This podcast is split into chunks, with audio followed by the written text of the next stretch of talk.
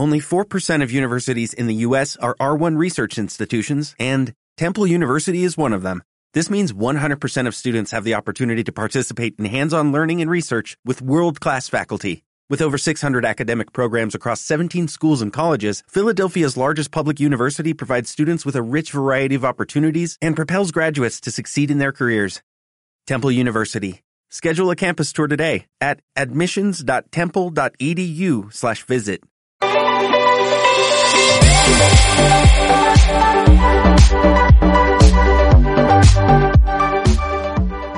Bienvenidos a un nuevo episodio de Migrantes 2.0. Hoy ven que la cosa está distinta porque hoy tenemos un episodio especial. Pero antes quiero recordarles que lo primero que deben de hacer al ver cual- cualquiera de los videos es suscribirse a la aplicación de su preferencia. Si lo ven en YouTube, verificar si están suscritos, si aún no lo han hecho, suscribirse. Si lo escuchan en Spotify, en Apple Podcast o en Google Podcast, en Spotify es tipo Instagram, solo tienen que darle seguir. Y en Apple Podcast y en Google Podcast tienen que suscribirse. También les recuerdo que a partir de enero, todo este contenido que yo lo publicaba en mis redes sociales, arroba underscore Michael Joseph en Instagram, lo voy a estar publicando ya en una cuenta oficial del podcast que es, que es Emigrantes 2.0 en Instagram. Pueden ir, ir siguiendo. Eh, a partir de este episodio yo quería que fuese el último de este año, pero por cuestiones de logística va, vamos a tener que hacerlo hoy, pero nos queda este episodio y el episodio de la semana eh, siguiente por este año y luego retomamos en enero. Entonces a partir de la próxima semana ya vamos a estar activando esa cuenta de Migrantes 2.0 y bueno, pueden ir desde ya y darle seguir. Este, la invitada de hoy es bueno, la dueña de la casa, la señora que me cedió este espacio para hacer estos podcasts desde hace unos cuatro meses atrás. Y bueno, le damos la bienvenida a María Alejandra Medina. Me da risa. ¿Estás nerviosa? No, Estamos en Navidad. Ya tengo el mío. Estamos en Navidad. Diciembre, Navidad. Esta casa llegó la Navidad. Bueno, bienvenida a Migrantes 2.0. ¿Cómo te sientes? Nerviosa. Tienes que hablar duro porque creo que el micrófono está ¿Sí? lejos. Sí. Pero ¿y si Manuela se despierta? Ah, este episodio estamos aprovechando de grabarlo porque Manuela Fernanda se durmió y nos dio chance. Una escapada casera. Bueno, bienvenida. Quiero preguntarte algo. Ay, no. ¿Qué? No, no. Empieces a preguntarme cosas que no. No. ¿Quién era María Alejandra Medina en Venezuela? ¿Es en serio? Sí. ¿Qué hacías? ¿Qué, ¿A qué te desempeñabas? Es verdad. ¿De dónde eres? Eh, vivía en Valencia. Este. Era maestra. Duré. ¿Qué? 10. Casi 12 años ejerciendo eh, de maestra. Eh, encantada, enamorada de mi profesión. Trabajaba en San Diego para la alcaldía de San Diego. Eh, los niñitos me amaban, hacían cola para que yo les diera clase. Hay mucha gente que se pregunta que creen que nosotros nos conocemos de, de Valencia, de Venezuela, y a pesar de que María Alejandra trabajaba en el lugar cerca donde yo vivía, Detrás. detrás de donde yo vivía, no, nos, nos conocimos aquí, en los Estados Unidos. Estás arrepentida, ¿verdad? Bueno, pero No. a- ahora te voy a preguntar por qué te viniste, por qué sacrificaste tu carrera, tus 10 años de experiencia con Escarano y todo su amor y todas sus cosas. Escarano es lo máximo, lo máximo, lo máximo Escarano. Ajá, ¿y por qué decidiste venirte? Primero, me vine porque viví un secuestro express. Y fue una experiencia horrible, espantosa. Y me asusté demasiado, me asusté, me asusté, me asusté, aparte de que cuando esperábamos esos dichosos aguinaldos, esas vacaciones, cuando salí con mis amigas que tuvimos como un curso de, de, de fin, fin de año, nos hacían como un taller y nos hacían una actividad navideña y tal para las maestras, iba a escaranos y nos abrazamos y toda la cosa. Cuando salimos ese día, ay, nos pusimos a ver tiendas. Resulta y acontece que una faldita que yo quería iba a valer lo que eran mis aguinaldos. Entonces, entre el choque del secuestro, más el dinero que no alcanzaba, que no te rendía, que tal, entonces dije, me voy palco. Y hace en el en algunos episodios atrás yo hablaba de que o sea, la gente cree que uno viene aquí y uno tiene mucha plata y todo aquello. Y yo me estaba en estos días pensando, mientras estaba manejando, yo estaba pensando que en realidad uno aquí es pobre. ¿Y por qué digo que es pobre? Porque acuérdense que aquí, ok, se paga por horas y todo aquello, pero aquí tú pagas impuestos en base a las ganancias de lo que tú haces en un año. Lo que yo hago en un año es es lo que hacen las personas que son pobres aquí. O sea, es la cantidad para una persona pobre. Eh, eh, un, un, profesional, un profesional aquí, un recién graduado, puede estar ganando en un trabajo, para empezar en un trabajo, el doble de lo que yo hago al año. Entonces uno aquí es pobre, pero la gente, hay mucha gente que cree que no, que como uno vive en los Estados Unidos, uno está demasiado cómodo y uno es millonario y uno es feliz, pero para llegar aquí es bien difícil. Puedes vivir, puedes vivir.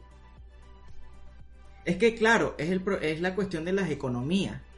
Con eso que uno gana aquí, siendo, o sea, no ganando una gran cantidad de dinero, de verdad que tú puedes vivir muy cómodo, puedes estar bien, puedes tener un carro, puedes pagar tu renta, puedes tener un buen teléfono, puedes darte uno que otro gusto cuando quieras. Eso sí, hay que ser bastante planificado y organizado. Yo me voy a quitar esto porque me dio calor, pero... Te alcanza la platica. Pero quiero preguntarte algo porque es algo que a mí me impresiona mucho. ¿Con cuánto dinero tú viniste a los Estados Unidos? Yo vine a este país con solo 116 dólares. Nada más y nada menos. Poquito, ¿verdad? Y me costó y los rendí, pero así que los estiré y los volví a estirar y los volví a estirar en el episodio que en el episodio anterior con Pedro cuando él me estaba contando pues cómo él se vino y cómo planificó la primera vez que vino aquí en los Estados Unidos él me estaba diciendo que, que bueno que hay muchos venezolanos que son vivos que son vivos y, quieren joder a las personas que están llegando sí vamos, a, vamos a decir nombres pero vamos a comentar no. y entonces las personas se aprovechan de, que uno no sabe, de que tú estás llegando y no sabes. A mí no me pasó, pero María Alejandra, para, porque es que aquí vamos a hablar de que hay personas que son vivas y también que uno se consigue con personas, buenas personas que también están dispuestas a ayudar a uno. Porque María Alejandra necesitaba para, para poder trabajar cuando llegó, hacer una diligencia que costaba un dinero. ¿Y, qué pasó ahí? Ay, no. No, pero. No, pero ajá. No, no. O sea, necesitaba un dinero para hacer algo que me iba a ayudar a resolver mi trabajo.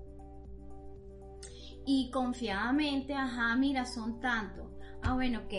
Resulta que cuando conozco a este señor, conocí por medio de él conozco a otro señor que da la casualidad que conoce. Que era el que hacía la diligencia. Que era el que hacía la diligencia, el trámite, y da la casualidad que me dice, no, pero es que eso vale tanto y no vale tanto. Entonces, yo lloré, volví a llorar, requete llorar. O sea, Pero, para ajá, explicar un poquito, había que hacer una diligencia que costaba una cantidad de dinero. Y una persona llegada a Alejandra le dice, yo conozco la persona que hace ese favor y cobra tanto. Y bueno, le cobró de más para ella también tener su ganancia. Y, y lo que me parece una coño maderada, como hablábamos en el episodio con Pedro, porque si tú sabes que una persona está llegando con una cantidad de dinero, o sea que la diligencia en realidad costaba más de lo que el dinero que tú habías traído. Sí. Pero bueno, así como están esas personas, están las otras personas que te ayudaron a vivir y que durante un tiempo Durante, o sea, fueron muchas personas, porque primero la ayuda de mi primo para pagar, el- para que me tramitara lo del pasaje. Obviamente lo pagué, pero ella me ayudó a, a comprar el pasaje y a pagar el pasaje. Y después yo, en lo que empecé a trabajar, pues le pagué el trabajo. te pagaste el pasaje. Le, ajá, le pagué el, el- el pasaje. Y luego este, duré un mes, un mes y piquito, un mes y medio sin trabajar, pero nada porque necesitaba esa diligencia hacerla y no tenía el dinero. Y duré en esa casa un mes y medio donde no daba dinero para la comida, no daba dinero de renta, no daba dinero de absolutamente nada. Y nunca hubo cara, nunca me trataron mal, este, nunca olí mal, porque dicen que cuando tienes dos, tres días en una casa empiezas a oler mal y chao. Sí, eso, eso es algo que es muy común aquí en los Estados Unidos porque Pero ellos no lo hicieron. Es algo que es muy común en los Estados Unidos porque es que en realidad pasa en cualquier lado. Tú siempre llegas, tú siempre vas a buscar, no, el amigo que te va a ayudar, pero esa ayuda tampoco es por mucho tiempo porque llega, hay miles de casos de personas que se han peleado, han discutido, se han dejado de hablar por el convivir, porque convivir es, es más difícil.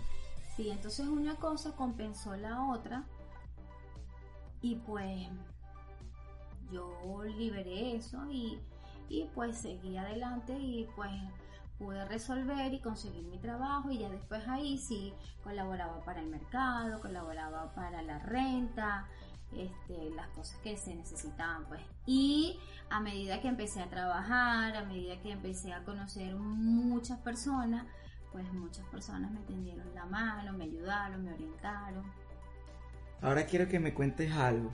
Tú cuando estabas en Venezuela y tú... Tú eres chismoso.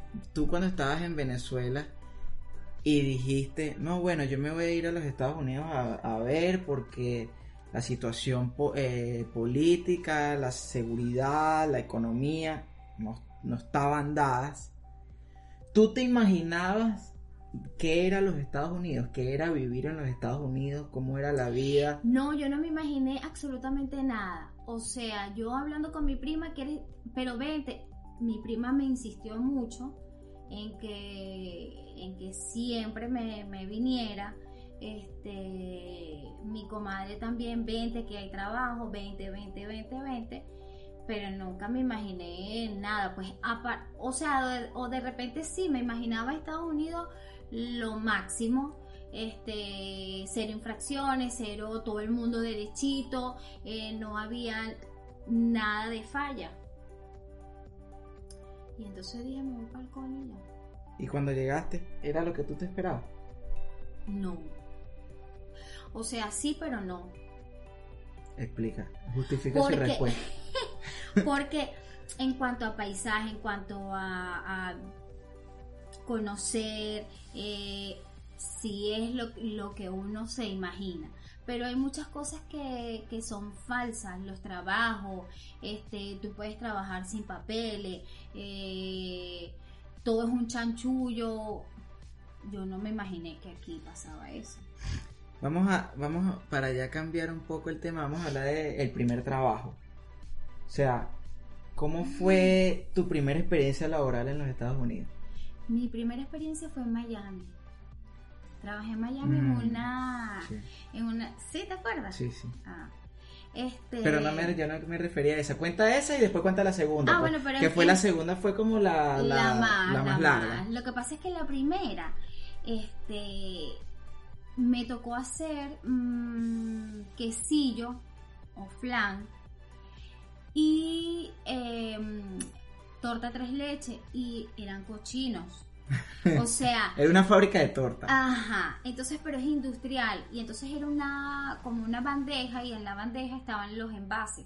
Entonces uno de los trabajadores, uno de los muchachos, aparte que tenía pelos en, en, en los brazos, pues él cuando estaba echando con el cucharón en los, en los envases, goteaba el sudor.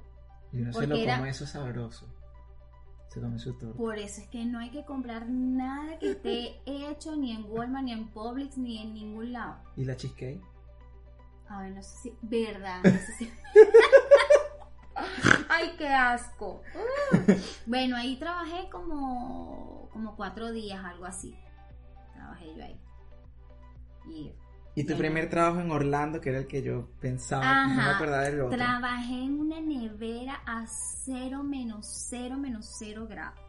Usaba cinco monos, seis chaquetas, este, unas botas plásticas. Esto es literal, literal. pero frío, frío congelado. Aparte que el frío, frío congelado te hacía la cosa más fría porque las frutas, porque era una empresa de corte y empaque de frutas y vegetales, pero yo estaba en el lado de, De fruta. Entonces las frutas estaban en, una, en unos envases grandes y obviamente estaban frías. Entonces cuando tú metías la mano con la, con la cuchara para echarla en los contenedores, pues obviamente las manos, por más que tenías un guante de tela y un guante de plástico. Entonces cuando tú metías la mano y ibas a ir a los contenedores, pues eso te daba más frío.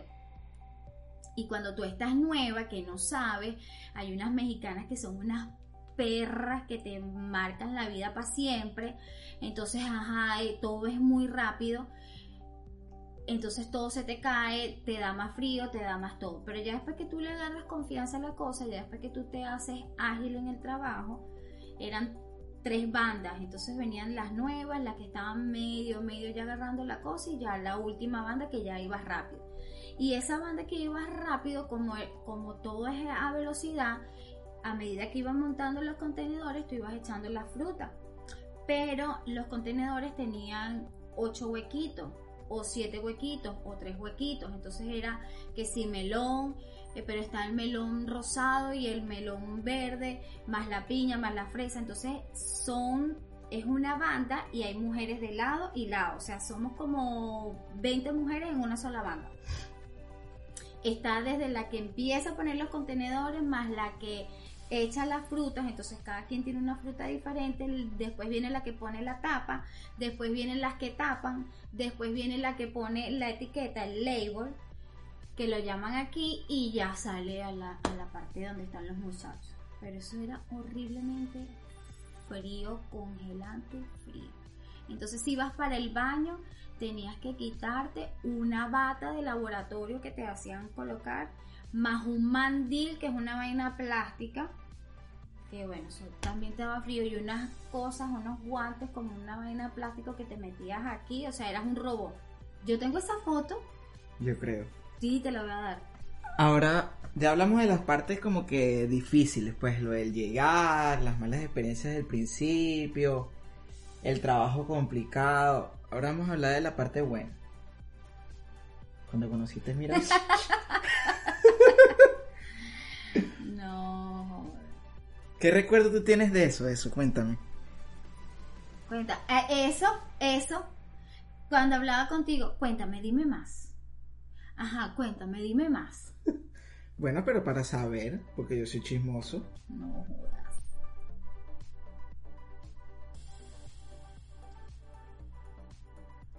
Cuéntame, pues, ¿qué te esperabas tú? ¿Qué? No, no ¿Cuál? me esperaba, no me esperaba nada porque no estaba buscando nada. Y nada, cuando te conocí fue que vine para acá. Sí, que me dice. Viene y me dice: Estoy en Orlando, en un apartamento solo con cuatro amigas y estamos bebiendo. Estamos Ah. borrachos, vez así. Ah, y tú dijiste aquí fue, con las cuatro y tal. No, me fui para allá rapidito. No. Mira, no, no. Zángano. Ahora, ahora hablando en serio. Hablando en serio, quiero que me digas por... Porque bueno, ya dijimos así como que lo que uno se espera, el primer trabajo, todo eso, pero ya ahorita, ¿tú te gusta estar aquí? ¿Qué, es lo que más te gusta? ¿Qué ves tú que tú dices, coño, yo me gusta estar aquí por tal razón?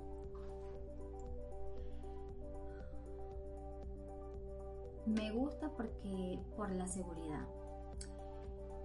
Que tú te sientes segura. Estando en cualquier trabajo, o a pesar de los pesares, te sientes segura. Aparte de que vives bien, o sea, tu sueldo, a pesar de que tengas tú un sueldo bajo, ese sueldo te da como para tu vivir, para tu estar cómodo, claro, entre comillas, porque si no tienes deuda, si no eres una... Es que uno está cómodo, lo que pasa es que hay veces que uno piensa, tú que estás cómodo y, y bueno, es que la palabra cómodo es porque de repente lo que es cómodo para mí, para otra persona que de repente tenga más posibilidades, gane más, dice, no, yo estoy cómodo porque tengo más vainas que tú. Pero es que yo creo que el cómodo es, igual, es como que para cada persona sea, lo, que, lo que tú crees que es, pa- que, que es estar cómodo. cómodo porque tú llegas a tu casa y, y tu casa está cálida. Y, y, por ejemplo, las que le gusta tener su casa ordenada o comprar una cosita, o sea, aquí tú tienes la posibilidad de que, bueno, me quiero comprar un arbolito y te da chance de reunir, o bueno, tienes la tarjeta de crédito, pagaste con la tarjeta de crédito, y después con tu trabajo vas pagando pelo a pelo Eso. O sea, te- te- eso, eso es lo que te gusta. Claro. Aparte de todos los beneficios y, y eso que no soy ciudadana, no tengo papeles, no tengo nada, pero tienes muy buenos beneficios en cuanto a salud, en cuanto a educación. Eh, los niños, bueno, es una, una maravilla todas las cosas que, que logras con los chamos, todos los beneficios que tienen, todas las cosas que Sí, de, consiguen. de eso quería preguntarte ahorita porque yo hice un episodio que hablábamos, que hablé de lo que cuando, cuando nació Manuela y todo eso.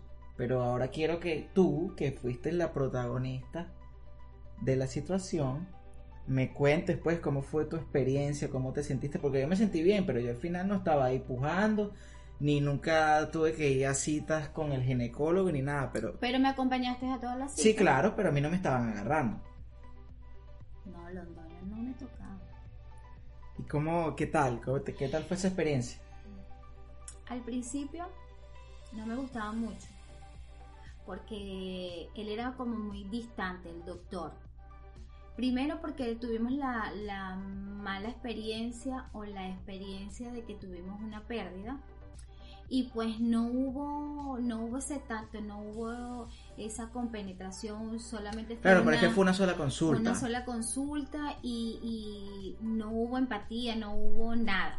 Fue una, fue, esa fue la primera vez que fuimos, fue la primera consulta y cuando él hizo como que el chequeo, se da cuenta de que, bueno, de que el embarazo se había perdido, pues entonces, ¿qué empatía haces tú con un doctor que la primera consulta que vas te dice, mira, el embarazo no, no estás embarazada, pues, o sea, tuviste, no, bueno, no fue un aborto porque estaba ahí todavía, pero el embarazo no estaba corriendo.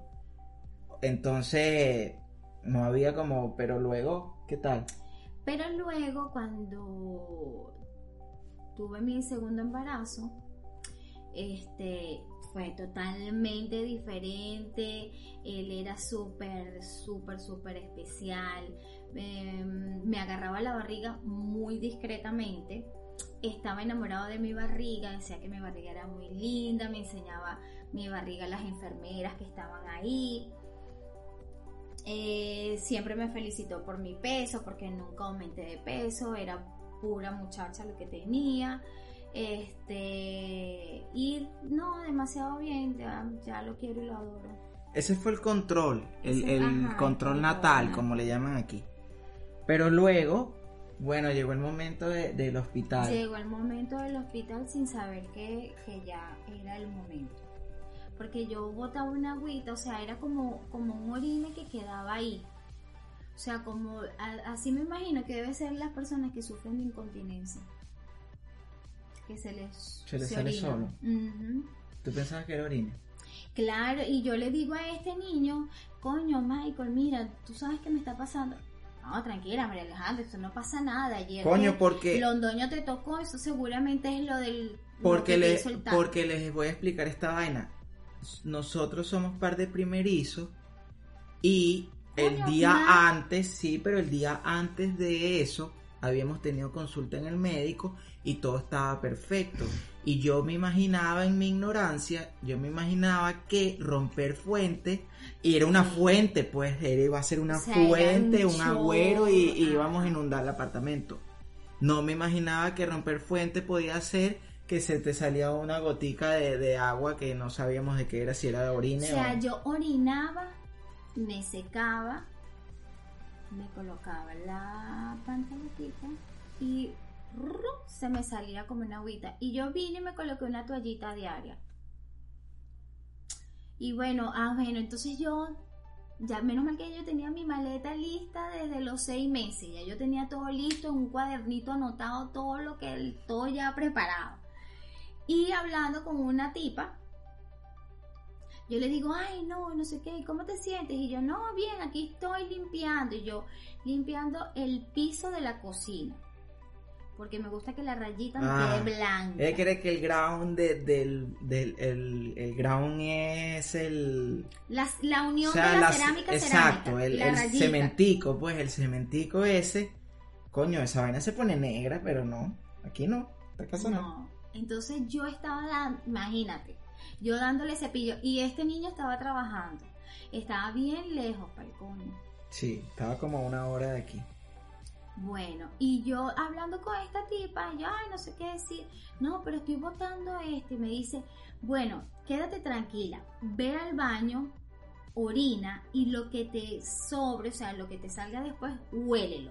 Si te huele a cloro, es que estás rompiendo fuente. Es que rompiste fuente. Voy yo a hacer eso, dicho y hecho. Y eran las 6 de la tarde.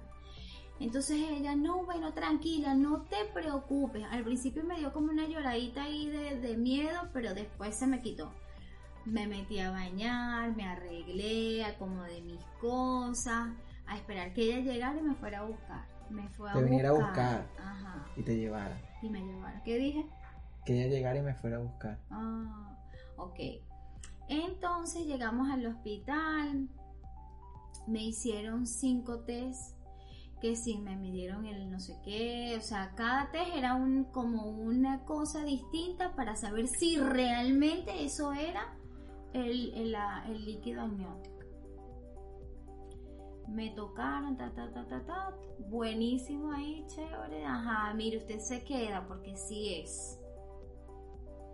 Gracias a Dios la bebé estaba fina, no había problema, tal y para allí para acá. Me pasaron a la habitación que pensé que era la habitación y no era la habitación. Era la sala de parto ya ahí de una vez. ¿Y, y tú querías parir o querías tener cesárea? No, yo quería parir, Pero estabas cagada. pero sí. ¿Por qué? Pues yo tuve una pri yo tengo una prima que ella, Carla, que ella salió embarazada primero. Y yo le decía, pero pare, porque la sensación de pujar, de gritar, siempre la agarrábamos con un bochinche, entonces yo quería parir. Si ustedes van al, al podcast ese que yo hice que se llama Tener un hijo en los Estados Unidos, lo ven hasta el final y van a ver el video. Ahí. Sí. No tuve dolores, nunca tu- mi, mi embarazo fue espectacular, excepto las veces que este niño ladillaba, pues. Pero Manuela nunca fastidió. Yo pude dormir, yo pude comer lo que quise, nunca vomité, nunca nada, nada. Ahora vamos a hablar de algo. Para ver qué opinas tú. Una, una, opi- una opinión. Yo me acuerdo que cuando yo me vine para acá, mi amigo Rodney, Ujú. él me, él me preguntó, ¿y con quién viene? Yo le digo, no, solo. Porque yo no tenía novia en un carajo, entonces yo le digo, no, solo. Y entonces él me dice, coño, está bien y vaina. Pero él siempre me. Él, él ahí también me dijo que bueno, que, que está bien, que no, no, había peo, pero él me dice, Marico, este es un país para dos personas. Es un país que para una persona sola, para una persona soltera, es bien complicado. Porque, porque es costoso y más aquí la Florida, la Florida es bastante costoso. ¿Tú qué opinas de eso? ¿Tú crees que este país es para dos o... o... No. Ya hoy en día no. ¿No qué? No lo veo para dos. O sea, si están dos, bien. Si estás tú sola, también. ¿Tú crees?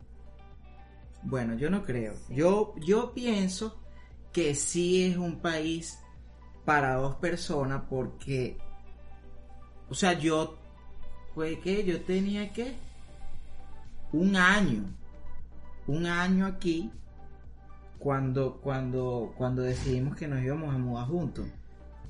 Y yo durante ese año, primero que la vida soltera es distinta, pero durante ese año yo siento que, que, que yo no podía, o sea, no sé por qué, pero creo que no, no puedes lograr las mismas metas. Y metas llamo yo, ¿qué llamo yo metas? Bueno, cuando uno llega, siempre, bueno, vas a llegar a una habitación y, y vas a vas a vivir en una habitación, ya sea de un amigo, un familiar o de cualquier persona que en la habitación que te toque vivir. Y yo creo que una meta, por lo menos para mí, era salir del lugar donde yo vivía. Y yo creo que solo, después al tiempo me di cuenta que sí podía hacerlo, pero solo era, yo pensaba que era muy complicado. Y es bastante complicado, sí lo es. También la meta de que, bueno, ok, tú de repente quieres tener un carro. Cuando tú empiezas a juntar, sí, pero cuando tú empiezas a juntar pero tú tenías, tu, tú tenías tu carrito, tú tenías tu carrito negro. Sí, claro, pero... El carótico, y ajá, y ese carro estaba pago. Pero cuando tú empiezas a sumar y sumas y sumas, cuando tú quieres llegar a un nivel ya más de estabilidad, de más independencia y de más cosas, yo creo que solo es más difícil. No sé. No lo creo. Porque tú solo y más aquí en este país, tú aquí solo puedes tener dos, tres trabajos al mismo tiempo. O sea, trabajaste en la mañana, ajá, ya va a llegar un momento en que, ajá, ok, quieres una familia, quieres una estabilidad emocional, quieres un acompañamiento, ya es otra cosa. Pero yo pienso que sí. Sí, se, puede. Ok. Mi siguiente pregunta es la siguiente es que tú eres más cagado que yo, así tú digas que yo soy miedosa. No, no, no, no, no, no. Yo no... O sea, bueno, vamos a hablar de esto. Yo soy... O sea, yo soy una persona demasiado... Yo no sé si sería planificado o estructurado. Cuadrado. ¿En qué sentido?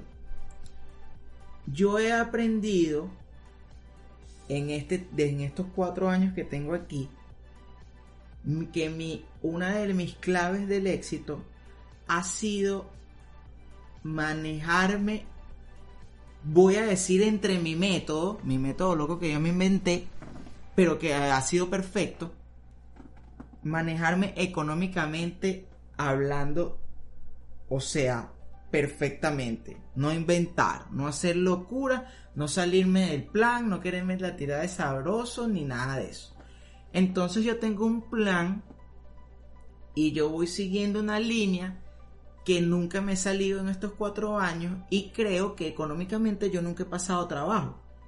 En realidad siempre he estado demasiado tranquilo económicamente. Yo sé que mientras trabaje, tenga trabajo, voy a lograr mis metas económicas y voy a estar tranquilo. Entonces, para tomar yo algunas deudas, por lo menos el, pensar salir de mi carrito negro para comprarme un- una camioneta nueva, verga, eso me generaba demasiada ansiedad. Y ahí en eso soy cagado. Y Alejandra no, en ese sentido. Pero No te quieres montar otra vez en, en- en la vaina. en el esa? slingshot. Ajá. No, pero es que no me quiero montar en el slingshot porque ya sé lo que va a pasar. Tú eres más cagado. No, pero yo me puedo ir a montar en otra vaina, en cualquier otra montaña rusa, en una vaina que yo no haya hecho. Pero si tú, vamos, ¿quieres que ponga aquí el video del slingshot para ver quién estaba más cagado? Yo no estaba cagada, lo que estaba era gritando. Bueno, que de cagada.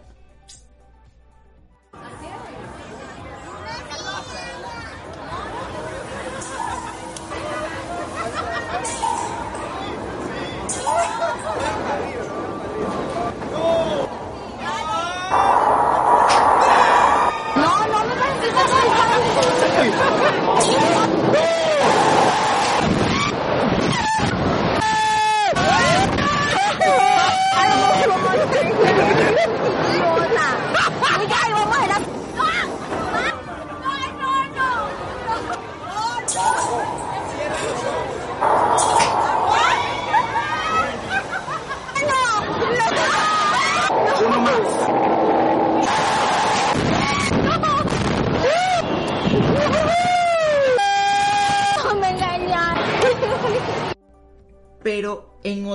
tú eres muchísimo más cagada que yo.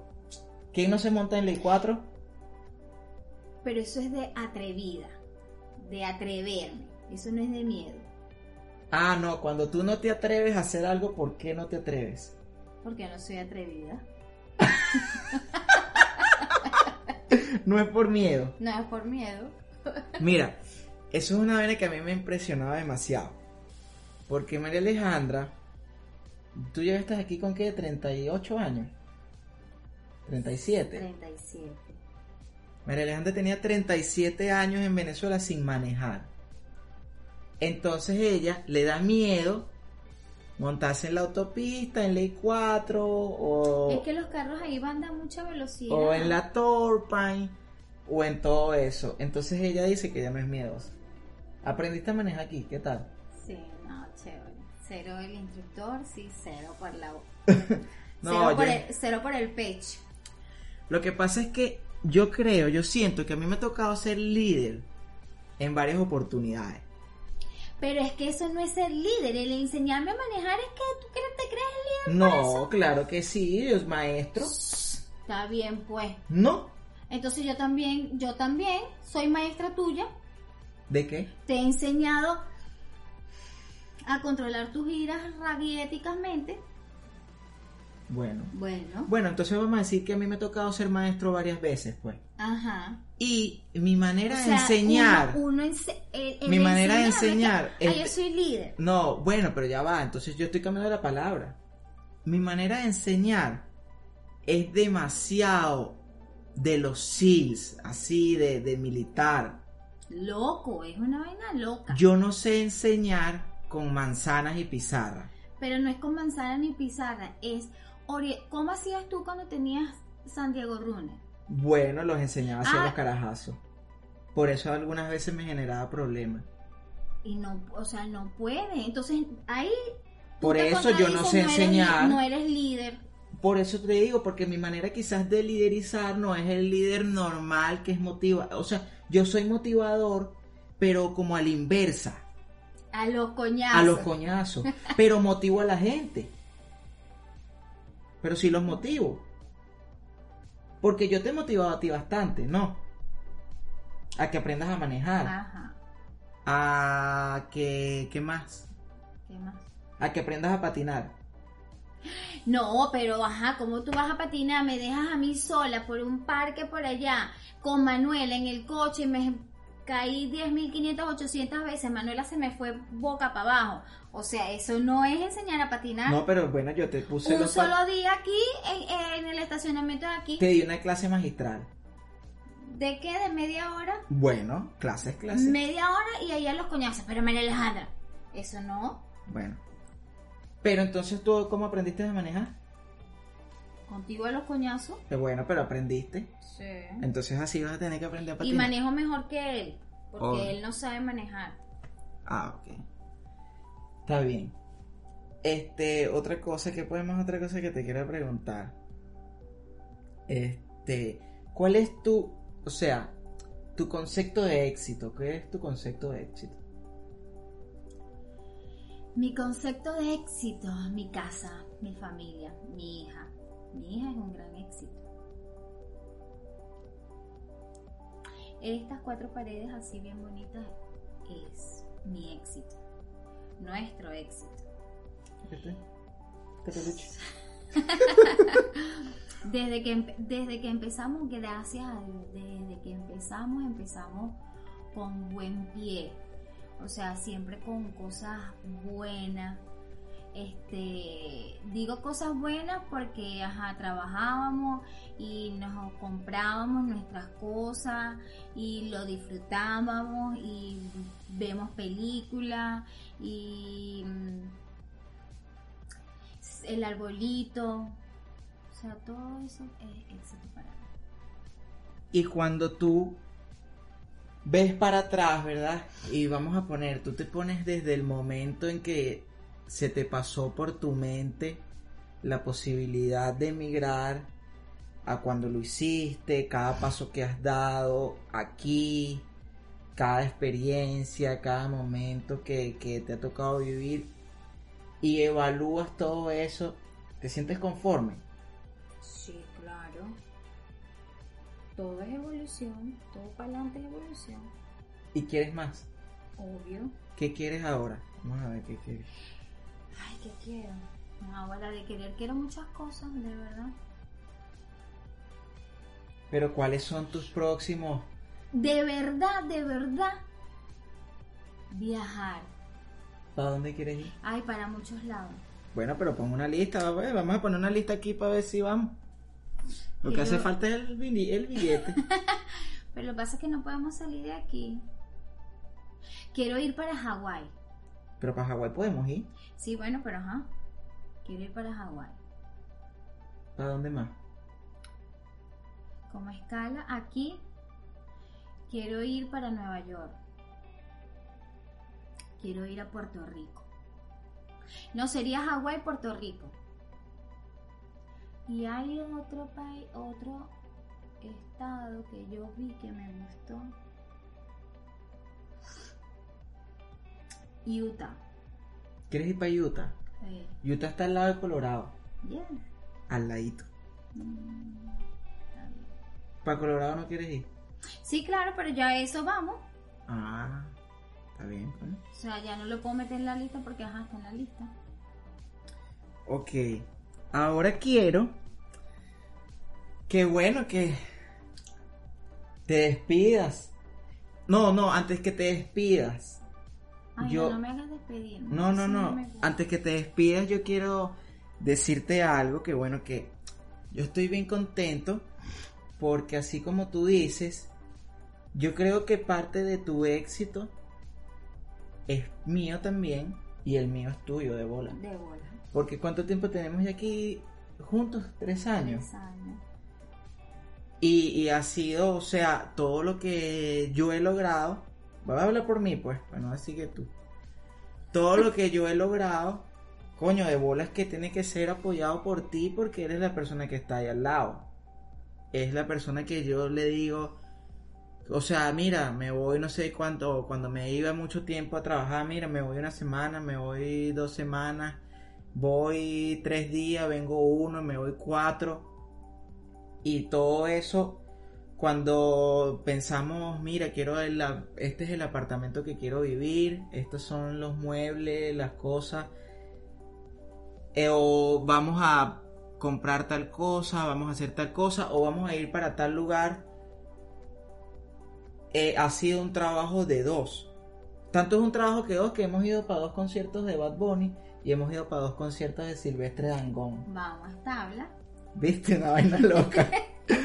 Entonces, Vamos a tabla, vamos es un trabajo de dos, pero yo me siento bastante, o sea, aunque todos los días, todos los días yo me despierto y quiero más, más me refiero y no son cosas materiales. Y yo creo que eso me ha...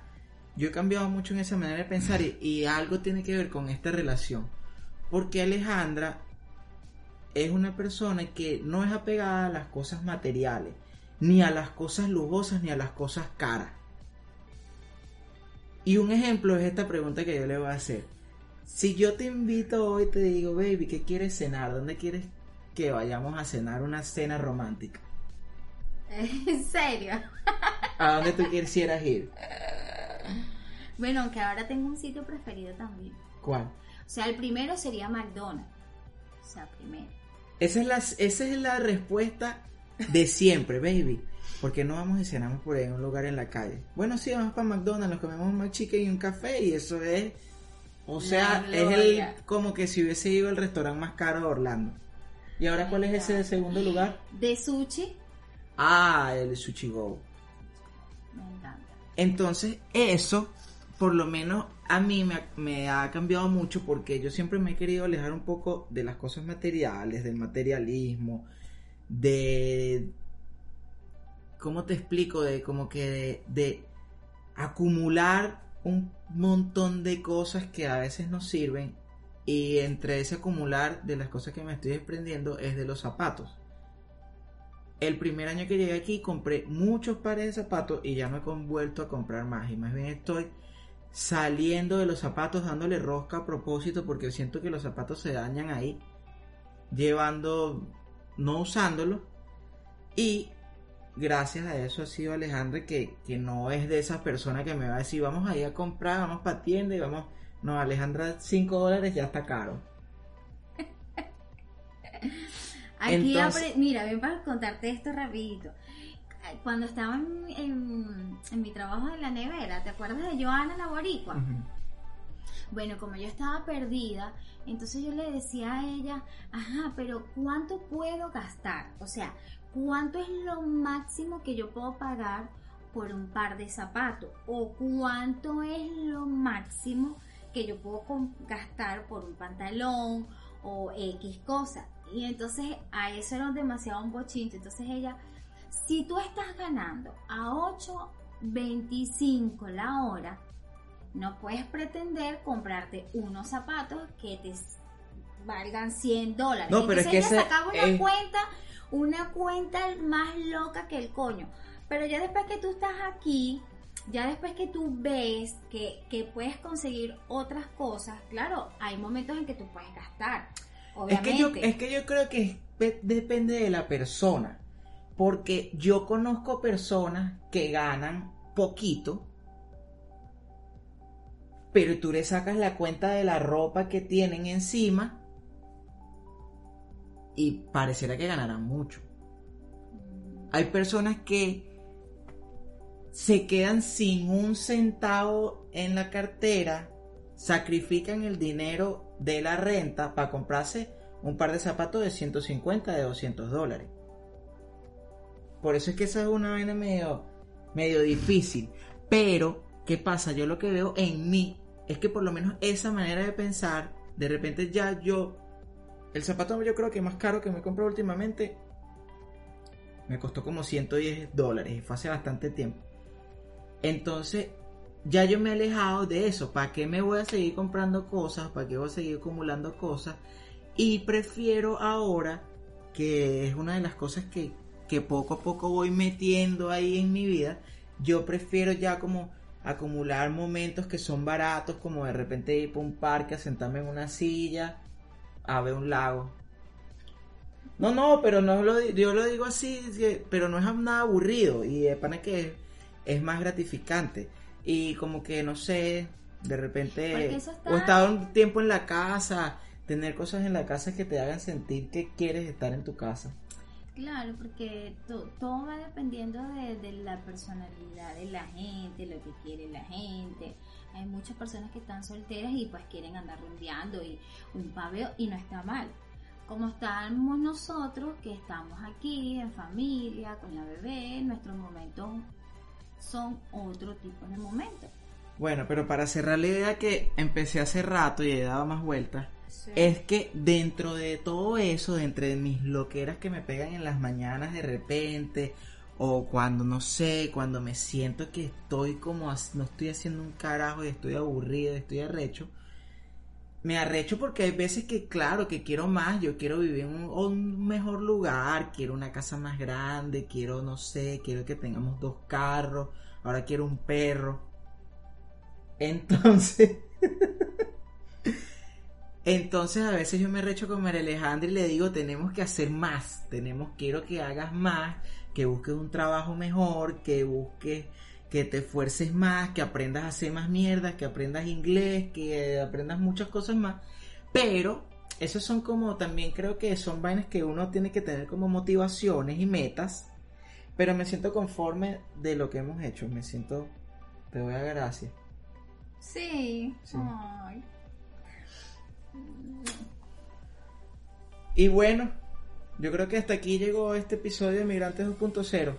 No se olviden, como si quieren ir a, a preguntarle a María Alejandra No, algo. porque yo lo tengo privado. Ah, bueno, pero te pueden mandar mensaje directo. Sí. ¿Cómo es? Arroba underscore Alita Medina. Y bueno, mi Instagram, arroba underscore Michael Joseph. No se olviden, tienen que suscribirse al canal. Si me buscan en YouTube, Emigrantes 2.0, lo primero que hacen es suscribirse. Más del 80% de las personas que ven el contenido no se suscriben. Y si lo quieren escuchar, Spotify, Google Podcast y Apple Podcast, Emigrantes 2.0, se suscriben, me siguen, todo lo que ustedes quieran. Bueno, nos vemos la próxima semana, ya va a ser el último podcast del 2020 y en el 2021 vamos a seguir haciendo podcast y vamos a seguir compartiendo historias y bueno, quizás vamos a hacer más, más podcasts como estos hablando paja. Nos vemos. Bye bye.